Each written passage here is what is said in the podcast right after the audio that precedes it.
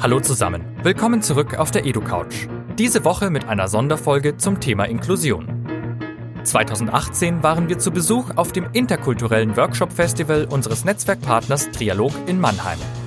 Dort hatten wir spontan die Gelegenheit, zwei spannende Gäste auf unserer EduCouch begrüßen zu dürfen. Zum einen haben wir mit Jennifer Eckert gesprochen. Sie forscht und arbeitet an der Technischen Universität Dortmund und beschäftigt sich vor allem mit der Situation von Menschen mit Behinderung und wie sich deren Teilhabe an der Gesellschaft verbessern lässt. Im Anschluss hört ihr das Gespräch mit Annalena Siewecke. Sie beschäftigt sich beim Verein Trialog mit dem Themenkomplex Religionen und Gender und schreibt zu diesem Thema ihre Masterarbeit an der Universität Münster. Dort studiert sie den Studiengang Christentum in Kultur und Gesellschaft. Diese Folge ist für alle spannend, die sich mit den unterschiedlichen Facetten von Inklusion beschäftigen wollen und intensiver über Teilhabe, Barrierefreiheit und Genderfragestellungen nachdenken möchten. Noch kurz zur Info. Die EduCouch ist ein Format des Instituts für digitales Lernen. In dieser Ausgabe mit freundlicher Unterstützung der Cornelsen Embuck GmbH und des Vereins Trialog, auf dessen Festival wir die Interviews aufgezeichnet haben. Die Interviews führten diesmal Benjamin Heinz und Piera Jelinek. Und jetzt viel Spaß beim Zuhören. Wir sind wieder zurück und heute an einem sehr ungewöhnlichen Ort. Wir sind heute in Mannheim auf dem Workshop Festival und ich habe zu Gast Jenny Eckert. Und ähm, wir, haben, wir haben uns heute erst kennengelernt. Genau. Haben gemerkt, dass wir ein gemeinsames Thema haben: Barrierefreiheit, Teilhabe. Ähm, kannst du mal kurz erzählen, wer du bist und was du machst?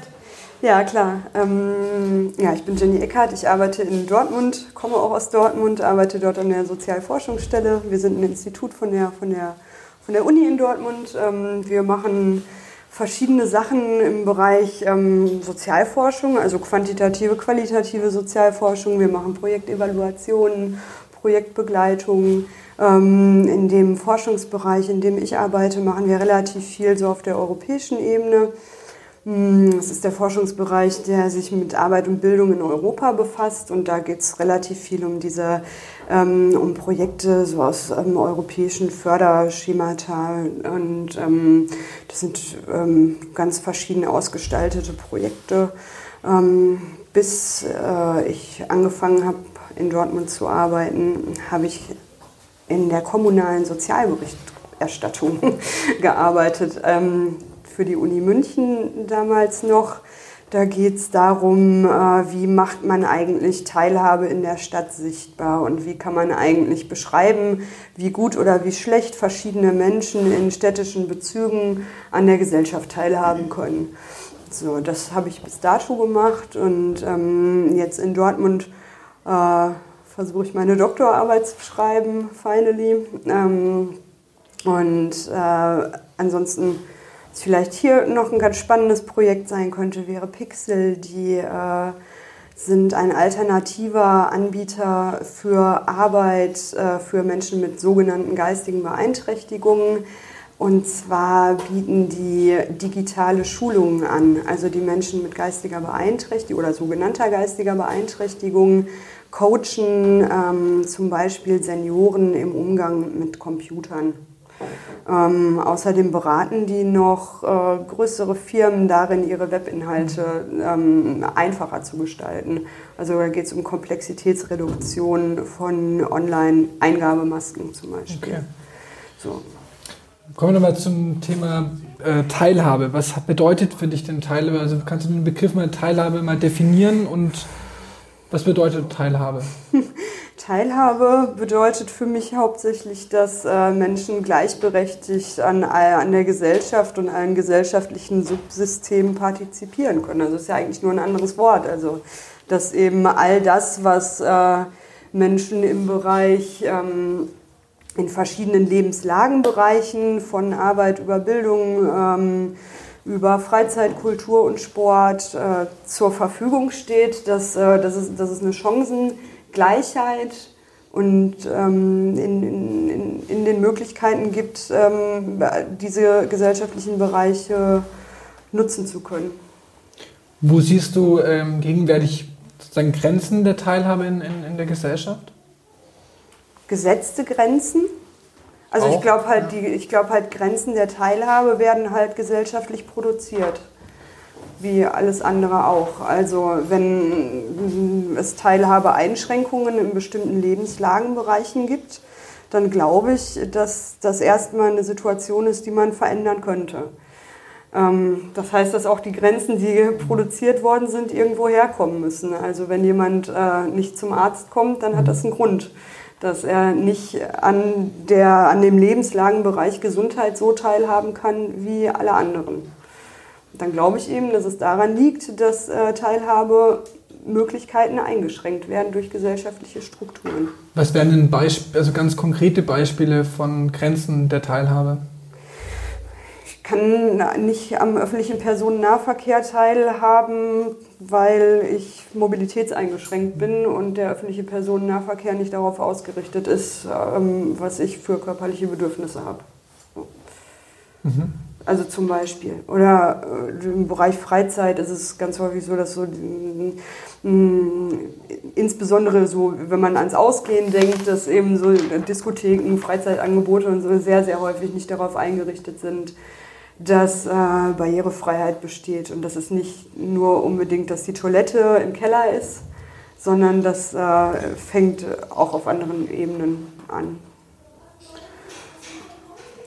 Zum Beispiel. nee, ähm, ich, finde es ganz interessant, weil ähm, wir sprechen oft von Inklusion, also vor allem in der mhm. Schule, im Schulkontext von Inklusion. Jetzt ähm, habe ich das Thema, also das Wort oder den Begriff Teilhabe gehört und dann gibt es noch das Thema Begriff äh, Barrierefreiheit.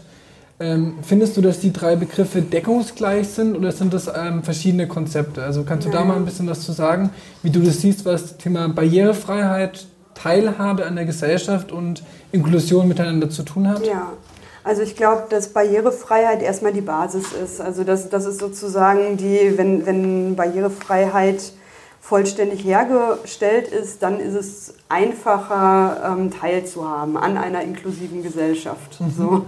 Okay. Also ich würde dann halt das Pferd eher von hinten aufzäumen mhm. und sagen, dass Inklusion eben eine gesellschaftliche Grundeinstellung ist und gleichzeitig kann es als Prozess und auch als Endprodukt von einer gesellschaftlichen Entwicklung angesehen werden. Also dass ähm, wenn, wenn man als Gesellschaft daran arbeitet, äh, gesellschaftliche Strukturen inklusiv zu gestalten, dann heißt das auch, dass man Barrierefreiheit herstellt. Mhm. Und dann heißt es im Endeffekt, dass alle gleichberechtigt teilhaben können. Mhm. Du hast so ein bisschen die Grenzen aufgezeigt schon an, von Teilhabe. Ähm, du hast ja auch vor allem den Bereich ähm, Teilhabe in, in urbanen oder in städtischen Kontexten geforscht. Gibt es ähm, auch Lösungsansätze? Also gibt es sozusagen konstruktive Ideen, wie man äh, ganz konkret ähm, Teilhabe ermöglichen kann in der Stadt? Also ich finde es immer eine gute Idee, wenn man damit anfängt, dass man äh, nicht eindimensional denkt, sondern äh, auf dem Schirm hat, dass verschiedene Dimensionen miteinander zusammenhängen. Also dass äh, je nachdem, wie man in der Lage ist, sich ähm, fortzubewegen im öffentlichen Raum, dass es auch immer ganz viel dann damit zu tun hat, wie man dazu in der Lage ist, zu arbeiten zu gehen oder ähm, naja, irgendwie auszugehen oder was auch immer. Also das glaube ich halt schon, dass Mobilität immer ein Querschnittthema in Städten ist, wo man eben daran festmachen kann, wie gut oder wie schlecht ist jemand in der Lage dazu, sich fortzubewegen und wie selbstbestimmt vor allen Dingen ist jemand in der Lage dazu, sich mhm. fortzubewegen. Also brauche ich eine Assistenz, um äh, mit der Bahn ähm, unterwegs zu sein oder schaffe ich das von mir aus, weil halt die, die Infrastruktur so geschaffen ist, dass es Ansagen gibt, dass es meinetwegen irgendwelche taktilen Dinge gibt. Mhm. Also dass, dass es für mich in all meiner oder für die Menschen in all ihrer Verschiedenheit erfahrbar ist, mhm. sinnlich körperlich, wie auch immer. Also es geht vor allem ähm, wahrscheinlich auch um Tools oder um auch irgendwie Werkzeuge, damit ja, das würde halt die Barrierefreiheit an sich dann ansprechen, mhm. aber ich, also ich glaube auch, dass das auch mit den Mitmenschen einfach zu tun hat. Mhm. Also wie, wie viel, also Sicherheit und Schutz vor Gewalt ist halt auch ein, ein, ein Aspekt in diesem ganzen Ding. Also wie viel, wie viel Angst muss ich eigentlich mhm. haben oder wie viel, wie, wie divergieren eigentlich gefühlte Angst und tatsächliche Bedrohungen mhm. und ähm, muss ich, um, wenn ich nach Hause gehe, ähm, muss ich dann oder glaube ich Angst haben zu müssen, weil da ein mhm. Raum ist, äh, der mich Umwege laufen lässt. Also da gibt es halt ganz, ich glaube halt, dass es unendlich viele Faktoren sozusagen mhm. gibt und dass es halt gilt, die irgendwie beschreibbar zu machen, damit man rausfindet, wie man eben diese Teilhabebeschränkungen dann verhindern oder naja, zumindest abmildern kann. Und das schafft man nur, wenn man mit den Leuten spricht. Mhm. Und nicht ähm, einfach durch Umfragen oder so, sondern ich glaube tatsächliche Interviews und mhm. tatsächliche Befragungen in Stadtteilen. Vielleicht kommen wir von, genau von dem Punkt, den du gerade erwähnst, vielleicht zu, deiner, zu deinem Forschungsvorhaben oder zu der, deiner Doktorarbeit. Hat es damit was zu tun? Ähm, Im weitesten Sinne. Oder kannst du das kurz skizzieren, äh, was, du, äh, was dein Forschungsvorhaben also Das ist nochmal eine ganz andere Richtung eigentlich. Also das hat auch mit Teilhabe zu tun, aber da geht es eigentlich um Teilhabe an, an ähm, also da geht es eigentlich um politische Partizipation und um Teilhabe am Wohlfahrtssystem und wie sich das Wohlfahrtssystem halt dazu auch konträr entwickeln kann. Also es geht darum, äh, es geht um die Inanspruchnahme von Sozialleistungen und die Nicht-Inanspruchnahme und so stumme Formen von Gesellschaftskritik und inwiefern eigentlich Kritik durch Aufnahme ähm, von kritischen Stimmen in herrschende Diskurse verunmöglicht wird das ist nochmal ein bisschen was anderes dann als diese Teilhabe-Nummer. Okay. Aber geht auf jeden Fall auch in die Richtung. Das wäre auch sozusagen vielleicht ein neues Interview wert. ähm, ich hätte noch mal eine Frage. Ähm, wir beim, beim Institut für Digitales Lernen, bei uns geht es ja häufig auch um digitale Werkzeuge, um bestimmte Dinge irgendwie zu ermöglichen. Äh, kennst du ähm, sozusagen Werkzeuge oder Tools oder auch vielleicht ähm, Möglichkeiten der Digitalisierung, die Teilhabe ermöglichen kann, können? Also, also ich kenne, ich kenne das halt nur im, im Verwaltungsbereich, mhm. also alles, was diese Public Administration anbelangt. Da sind wir in Deutschland einfach nicht so weit wie in anderen Ländern, äh, vor allem also Island und Finnland. Da ähm, ist es halt möglich, Anträge zu stellen. Die sind ganz einfach online ähm, einzureichen, wo man halt in, in Deutschland vier Gänge zu verschiedensten Stellen für tätigen müsste. Also dort kann man innerhalb von zwei Minuten einen Antrag auf Arbeitslosengeld stellen oder auf ähm, Wohnungsgeld oder mhm. wie auch immer. Ähm, da, also das wäre zumindest dann ein relativ ähm, ja, einfaches Tool nicht, aber äh, umzusetzendes mhm. Tool oder umsetzbares Tool, weil es das woanders einfach gibt und äh, gezeigt wird. Ich muss da nicht hinlaufen, das sondern ich habe die Möglichkeit online sozusagen alles, ja. was ich eigentlich sonst mit einem blöden Gang zum Amt irgendwie erledigen muss, kann ich dann irgendwie online erledigen. Genau. Das wäre ein Punkt. Genau, okay. ja. Fällt dir noch ein anderer Punkt ein? Naja, also dann wäre es, ähm, also wenn man dann wieder bei der politischen Partizipation ist, dann wären es halt diese Möglichkeiten, halt diese, diese Teilhabemöglichkeiten, um sozusagen Lösungen co zu produzieren. Also ähm, man sagt ja, dass so die Konstruktion von bestimmten Gesetzen eine Einbahnstraße mhm. ist, weil es halt von oben nach unten geht. Aber es gibt ja Möglichkeiten und die sind häufig auch digital, ähm, solche, solche Gesetzgebungen im Endeffekt ähm, mittlerweile Code zu produzieren.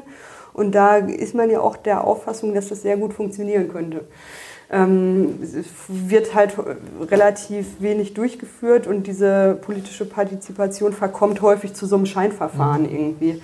Und ich könnte mir vorstellen, dass mit ähm, digitalen Möglichkeiten da auch mehr Schwung hineinkommen könnte. Wäre das das Thema Liquid Democracy und das, ja. was die Piratenpartei damals gemacht hat, so ein bisschen in die Richtung? Ja, mit denen habe ich nichts zu tun, aber ja, kann ich mir also so, von, also so vom Kontext wäre das sozusagen, dass man... Äh, also wirklich auch Demokratie irgendwie so transparent macht, dass man jeder irgendwie sich einbringen kann und das über digitale Voting oder auch ähm, Vorschlagssysteme oder so. Ja, also entweder dann im großen Rahmen das oder halt äh, kann ja auch halt in städtischen Bezügen schon anfangen, weil je lokaler man ansetzt, desto mhm. erfolgsversprechender ist das ja häufig. Je kleiner der Rahmen ist, sei es nur, dass irgendwie die ähm, dann im Stadtteil irgendwas geplant wird und dann tatsächlich nicht äh, die Lösung vorher feststeht und dann nochmal schnell die Bürgerversammlung einberufen wird und damit das abgesegnet wird im Endeffekt, ja. sondern dass die Lösung an sich schon ein koproduktiver Prozess ist. Spannend. Also, also glaube ich, auf jeden Fall ein Punkt, um lokal anzufangen. Ich meine, Bürgerentscheide macht kaum ein Schwein mit, weil es auch wieder so bürokratisch ist und so kompliziert. Wenn das irgendwie digital einfach einfacher möglich wäre, würden wahrscheinlich viele mehr bereit, sich da einzubringen. Ähm, vielleicht machen wir gleich weiter mit dem Thema Politik. Hast du so vielleicht auch konkrete Wünsche an die Politik beim Thema Teilhabe oder gibt es da so Dinge, die du so konkret also artikulieren könntest, die man umsetzen könnte? Ja, man könnte die UN-Behindertenrechtskonvention zum Beispiel einfach umsetzen. Also Ja. das ist halt, das, das gibt's halt. Es gibt halt dieses Gesetz und ja, richtig. Also man könnte vielleicht einfach Gesetze umsetzen, tatsächlich. Ich, ich, ich, ich, ich stelle mich mir ganz dumm, weil ich, ich kenne ich kenn die jetzt nicht im Detail. Was wären denn zum Beispiel, die nicht umgesetzt sind aus dieser Konvention? Relativ viel im Bereich Bildung, also im, ne, also im Schulbereich. Da kenne ich mich nicht so aus. Ich kenne mich dann eher so im Arbeitsbereich aus. Aber das wäre es dann natürlich, also dass dann, dass dann tatsächlich ähm, Sondersysteme ähm, nicht ähm, aufrechterhalten werden, sondern an einer tatsächlichen Abschaffung von Sondersystemen gearbeitet wird. Ähm, genau. Das ist super spannend. Also ich, ich, also ich muss sagen, ich habe mich, ich hab mich dann mit diesem Thema Teilhabe auch vor allem eher in diesem Bildungskontext beschäftigt. Deswegen ist es für mich eine ganz äh, spannende neue Welt. Gibt es so ein bisschen, wenn es mehr Leuten von unseren Hörern so geht, dass sie sich mit dem Thema noch nicht so beschäftigt haben, gibt es so ähm, Link-Tipps oder Anhaltspunkte im Netz, wo ich sagen kann, ich möchte mich da schlau machen, ich gehe jetzt, steuere die Webseite an. Kannst du da was nennen? Naja, ich glaube, der Teilhabebericht der Bundesregierung, ähm, den, ich weiß nicht, wie viele Leute den lesen, aber den gibt's. Also den, der wurde 2013 oder 2014 das erste Mal aufgelegt und dann 2016 das nächste Mal. Da geht es halt genau um diese Umkehr. Also vorher war Berichterstattung eigentlich so ausgelegt, dass man schaut, ähm, was kommt rein, was geht raus. Also wie viele, wie, wie viele, wie viele Behinderte haben wir eigentlich und was kosten die? So, wer steht eigentlich in der Schwerbehindertenstatistik und was kosten die den Sozialstaat? So, und jetzt in dieser, in, im Rahmen von dieser Teilhabeberichterstattung geht es eigentlich eher darum, wie offen ist eigentlich die Gesellschaft gegenüber Verschiedenheit.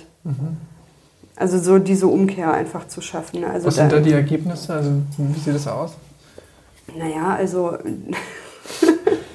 dass natürlich Teilhabemöglichkeiten unterschiedlich sind. Also, also von, da kommt halt dann auf die, auf die Lebensbereiche an, aber dass es natürlich in allen Lebenslagendimensionen unterschiedliche Teilhabemöglichkeiten für Menschen mit Beeinträchtigungen, ohne Beeinträchtigungen und, also, gibt. Und das ist halt, also ähm, dass es halt sozusagen mehrfach Benachteiligungen gibt. Also ähm, ähm, also dass jemand, also die, die Intersektionalität, also dass halt verschiedene Benachteiligungen miteinander negativ ähm, korrelieren sozusagen. Also wenn ähm, jemand äh, behindert, Ausländer und Frau ist, dann äh, lesbisch auch noch dazu, dann ist halt ähm, schon mal gar nicht so gut. also, so, das, also ganz, Ja. Das heißt, wenn man eh schon benachteiligt ist, kommt meistens noch was dazu. ja. Okay. Ähm, ich würde mal so ein bisschen die Zielgerade des ähm, Gehen des Interviews und eine letzte Frage stellen, die ich immer ganz gerne stelle, ist, gibt es sowas, ähm, was, also was ist so die, die, die, die größte Motivation hinter deiner Forschung? Also, wie bist du auf das Thema gekommen und was motiviert dich da tagtäglich dran, dich mit dem Thema auseinanderzusetzen? Vielleicht auch mit ein bisschen, äh, auch so nach außen, was du anderen Leuten mitgeben willst äh, von deiner Forschung. Ja, das äh, sind wir ja gar nicht so gewöhnt, weil meistens das, was wir so schreiben, in irgendwelchen Schubladen so versinkt. Im, Elfenbeinturm gefangen. Also ja. das, ja, nö, auch wenn man für eine Kommune oder so irgendwas schreibt, dann äh, kann man sich relativ sicher sein, dass äh, das dann vielleicht nochmal angeguckt wird und in zwei Ratssitzungen dann auch nochmal besprochen wird, aber dass dann danach darüber nicht mehr gesprochen wird. So, und äh, das wäre schon mal was, wenn Geld für Forschung ausgegeben wird, dass das dann auch tatsächlich gelesen wird. Find Also. Nachhaltigkeit ist so ein Motivationsding, dass du willst, dass das wirklich. Äh, Ja, nee, Wut auch, Wut dass auch. ich mich halt immer wieder darüber ärgere, dass das nicht so ist und hoffe, beim nächsten Mal ist es dann besser. Okay. Und dann so, aber dann passiert das halt auch manchmal. Und ähm, Das das, ist Erfolge. dann immer ganz großartig, Okay. wenn man dann, also wenn, also ein Ergebnis war bei einem Bericht, ähm, dass insbesondere Frauen mit, ähm, ich weiß es gar nicht mehr, ich glaube mobilitätseingeschränkte Frauen in einem, also das war Sicherheit und Schutz vor Gewalt, ähm, dann tatsächlich mehrteilig gesagt haben, dass sie sich nicht trauen, von der Bahn alleine nach Hause zu gehen und irgendwelche Umwege laufen und so. Und ähm, dann bekommt man eine Einladung zum Frauen, hm, zu irgendeiner Frauensitzung derselben Stadt. Aber ähm, diese Einladung ist halt nicht an die äh, Behindertenbeauftragte rausgegangen. Und bei sowas frage ich mich dann immer, was ist, was ist los? Warum redet ihr nicht miteinander? So. Und wenn es doch da diese Ergebnisse gibt, dann, dann lasst euch doch auch mal irgendwas einfallen, wie man dann da Lösungen tatsächlich Vor allem, wenn schon kann. da ist. Also, Wenn man, also das kostet ja auch Ja, Geld, ne? ja. So diese, und da, da frage ich mich dann gut, warum, Warum macht ihr überhaupt- warum blast Ja. ihr das in den Äther? So, da können ja doch. das heißt, so ein bisschen Plädoyer, ähm, solche Dinge auch zu nutzen. Ja, so genau. Ja, Ich danke dir, Jenny, für das spontane Interview heute. ja bitteschön. äh, Ich hoffe, ich habe mich jetzt nicht um Kopf und Kragen. Gar nicht. Gar nicht. War extrem wirklich spannend. Ähm, Okay. Vielen Dank. Willkommen bei der EduCouch hier in Mannheim. Wir sind beim Workshop Festival äh, vom Trialog veranstaltet und ich äh, rede hier mit der Annalena, die gerade eine Masterarbeit zum Thema äh, Gender und Religionen schreibt, was sehr interessant ist. Und zunächst würde ich gerne, dass du dich ein bisschen selbst vorstellst. Äh, ja, wer du bist, was du machst. Ich studiere, also ich bin Annalena, ich studiere in Münster Latein und katholische Religion auf Lehramt im Master of Education und parallel studiere ich den Master Christentum in Kultur und Gesellschaft. Und in diesem Rahmen bin ich eben auf den Zusammenhang von Gender und Religion aufmerksam geworden, habe mich sehr dafür interessiert und bin sehr froh, dass ich diese Fragen eben jetzt auch im Rahmen von Trialog ähm, vertiefen kann und verknüpfen kann ähm, mit ja, zivilgesellschaftlichem Engagementräumen. Und ja, da, das ist so der Zusammenhang, der sich da ergibt. Sehr schön, da interessiert mich dann noch näher deine Masterarbeit. Ähm, was erforschst du denn genau in der Ja. Masterarbeit?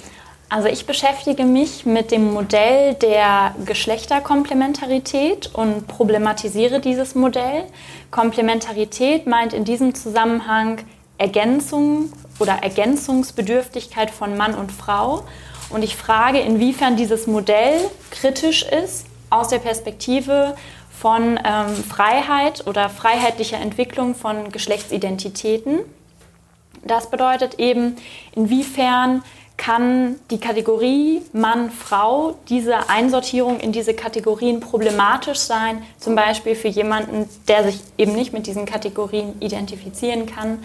Und ähm, ich denke, dass kein Mensch äh, sich nicht mit dieser Kategorie auseinandersetzen kann, weil eben ähm, die Gesellschaft durch diese Kategorien strukturiert ist und es eben wichtig ist, das zu reflektieren. Richtig, das heißt, wir bräuchten auch äh, einen inklusorischen Aspekt darin, äh, wie wir mit Gender, mit dem Thema Gender umgehen. Also was könnte man äh, deiner Meinung nach mit Inklusion, was könnte Gender mit Inklusion zu tun haben? Also Inklusion bedeutet für mich, äh, von dem Zustand auszugehen, dass eigentlich der Maßstab immer Vielfalt und Heterogenität ist und eben nicht Homogenität. Und äh, das hängt eben damit zusammen, dass der Maßstab eben nicht ist Heteroge Heteronormativität und ähm, Mann-Frau als ein Ideal, sondern eben Vielfalt, Pluralität, das heißt Transgender, ähm, Intersexualität, Homosexualität als sozusagen Möglichkeitsformen des Begehrens zu sehen, die ähm, eben in diesem In Inklusionsbegriff auf einen Begriff gebracht werden können auch. Sehr interessant, weil das heißt, man müsste eigentlich da schon bei den Kindern anfangen, dass sie sich schon mit diesem Thema auch richtig auseinandersetzen, sodass sie sich selber auch besser quasi in, dieser, in diese Rollen oder eben nicht Rollen finden könnten. Äh, deswegen komme ich zur nächsten Frage. Wie könnte man in Schulen mit dem Thema Gender am besten umgehen, deiner Meinung nach? Ähm, ja, es, es wäre ähm, wichtig, dass man eben sich als zum Beispiel Lehrerin, also ich studiere ja auch auf Lehramt, dass Ja. ich als Lehrerin reflektiere, inwiefern ich bestimmte Rollenmuster, die mir vielleicht gar nicht so bewusst sind, unterbewusst ähm, produziere oder an Schüler zuweise, zum Beispiel indem ich das Muster habe, dass Mädchen gut zeichnen können und äh, Jungen besser in Mathe sind. Und das wäre genau das, was ähm, in den Gender Studies unter Binarität gefasst wird, also dass ähm, bestimmte Pole von Mann, Frau immer verknüpft sind auch mit anderen Gegensätzen, zum Beispiel Rationalität, Irrationalität, Gefühl und Verstand. Und dass ich diese Modelle mich selber in meiner professionellen Rolle hinterfrage und frage, inwiefern ich diese Modelle aufbrechen kann und gleichzeitig aber auch immer die Gruppe von Schülerinnen und Schülern beobachte und frage, inwiefern diese Gruppe auch gegenseitig sich Rollen zuschreibt. Ähm, jetzt gibt es aber leider auch viele Menschen, die diesem Thema gerne entgegenwirken. Das heißt, sie möchten wohl anscheinend gerne in diesen Rollen bleiben. Stichwort die ganze Anti-Gender-Debatte, die wir in den Medien finden. Mhm. Ähm, ja, kannst du irgendwie Stellung dazu beziehen? Weißt du, wie man da entgegenwirken könnte, sodass das auch Früchte trägt? Mhm. Ja, also erstmal zu diesem, ja, zu dieser äh, Wahrnehmung dieser Anti-Gender-Debatte, die sich ja oft auch in der digitalen Öffentlichkeit eben abspielt. Das heißt, ähm, dass zum Beispiel ähm, Diskurse von Homophobie, ähm, von Hate Speech eben ähm, gerade auch im Bereich von Social Media äh, sich ereignen und da eben die Frage ist, diese sprachliche Struktur äh, auch zu hinterfragen und zu fragen, wie kann Sprache auch verletzen? Mhm. Also Sprache, und das ist auch etwas, was eben ähm, in den Gender Studies bedeuten, ist, dass Sprache eben auch immer einen wirklichkeitskonstruierenden Charakter hat. Also Sprache ist nicht einfach nur Kommunikation, sondern Sprache ist auch ein Teil von Realität. Und wenn eine Sprache verletzt, dann ist es auch eine Realität, die verletzt. Und ähm, da gilt es eben, bestimmte Kriterien zu entwickeln, wie Menschen sich anerkennend begegnen können. Und das ist eigentlich ein wichtiges, also das Zentrum von dem, ähm, von dem ich glaube, dass es etwas beitragen kann, nämlich Anerkennung. Mhm. Und wie kann man Anerkennungspraxen ähm, etablieren? Und ich glaube, dass da eben ähm, ja, Trialog ein Raum sein kann, wo eben diese ähm, Anerkennungspraxen ähm, sich ereignen können und ähm, eben zum Beispiel in Form von Bildern, also die ähm, diese Narrative aufbrechen, also die eben ähm, queere Identität abbilden und zeigen, dass zum Beispiel queer Identität auch mit religiöser Identität verknüpfbar ist, die eben zeigen, dass ähm, ja, Vielfalt in diesem Sinne möglich und wichtig ist. Ich würde noch gerne kurz auf den sprachlichen Aspekt wegen Social Media, mhm. weil eben Worte haben so viel Kraft, äh, darauf eingehen. Das heißt, man kann es auch an einem Be Beispiel festmachen, äh, sowas wie das als Schimpfwort genommenes Wort schwul. Mhm. Das ist ja quasi dann schon irgendwo eine Konditionierung, oder? So dass man. Mhm. Also glaubst du, dass das auch äh, zum Beispiel immer noch die Angst vorm Outen schürt? Mhm solcher Kleinigkeiten, sprachliche Ausdrücke wie eben, ja. das ist schwul oder ja. du bist schwul? Das glaube ich auf jeden Fall und ich glaube, dass damit noch ein anderer Aspekt verknüpft wird, nämlich mhm. dass ein Mensch auf sein Schwulsein, also auf sein seine Form zu begehren reduziert wird. Also ein Mensch ist ja dann ist ja dann ist ja nicht nur schwul, sondern ist vielleicht gleichzeitig noch in anderen Rollen. Also er ist vielleicht gleichzeitig noch irgendwie ähm, Familienvater und gleichzeitig noch religiös. Also Identität wird vereinfacht und verkürzt. Und darin ähm, also äh, stellt sich ein Problem, weil ein Mensch nicht sozusagen in der Vielfalt seiner Identität wahrgenommen wird. Mhm. Und das ist sehr interessant, weil an dieser Stelle kann der Begriff queer also mhm. sehr gut anknüpfen, weil queer ähm, ursprünglich als ein ähm, ja, Schimpfwort für Schwule und Lesben verwendet worden ist und dann im Rahmen der Queer Studies ähm, resignifiziert wurde. Das heißt, man hat den Begriff benutzt und man hat ihn in einem sozusagen positiven Sinne benutzt und dadurch diese negative Kraft von schwul und lesbisch sein entmachtet, indem man den Begriff selber genommen hat für etwas Konstruktives. Und das ähm, wieder, zeigt wieder, wie sozusagen Begriffe sich verändern können und eine Kraft entwickeln können. Man hat es quasi einfach nur positiv ja. aufgeladen ja. wieder. Und das ist sehr interessant. Äh, was ist denn grundsätzlich deine Motivation, dass du dich so stark und so gerne mit dem Thema befasst? Was motiviert dich?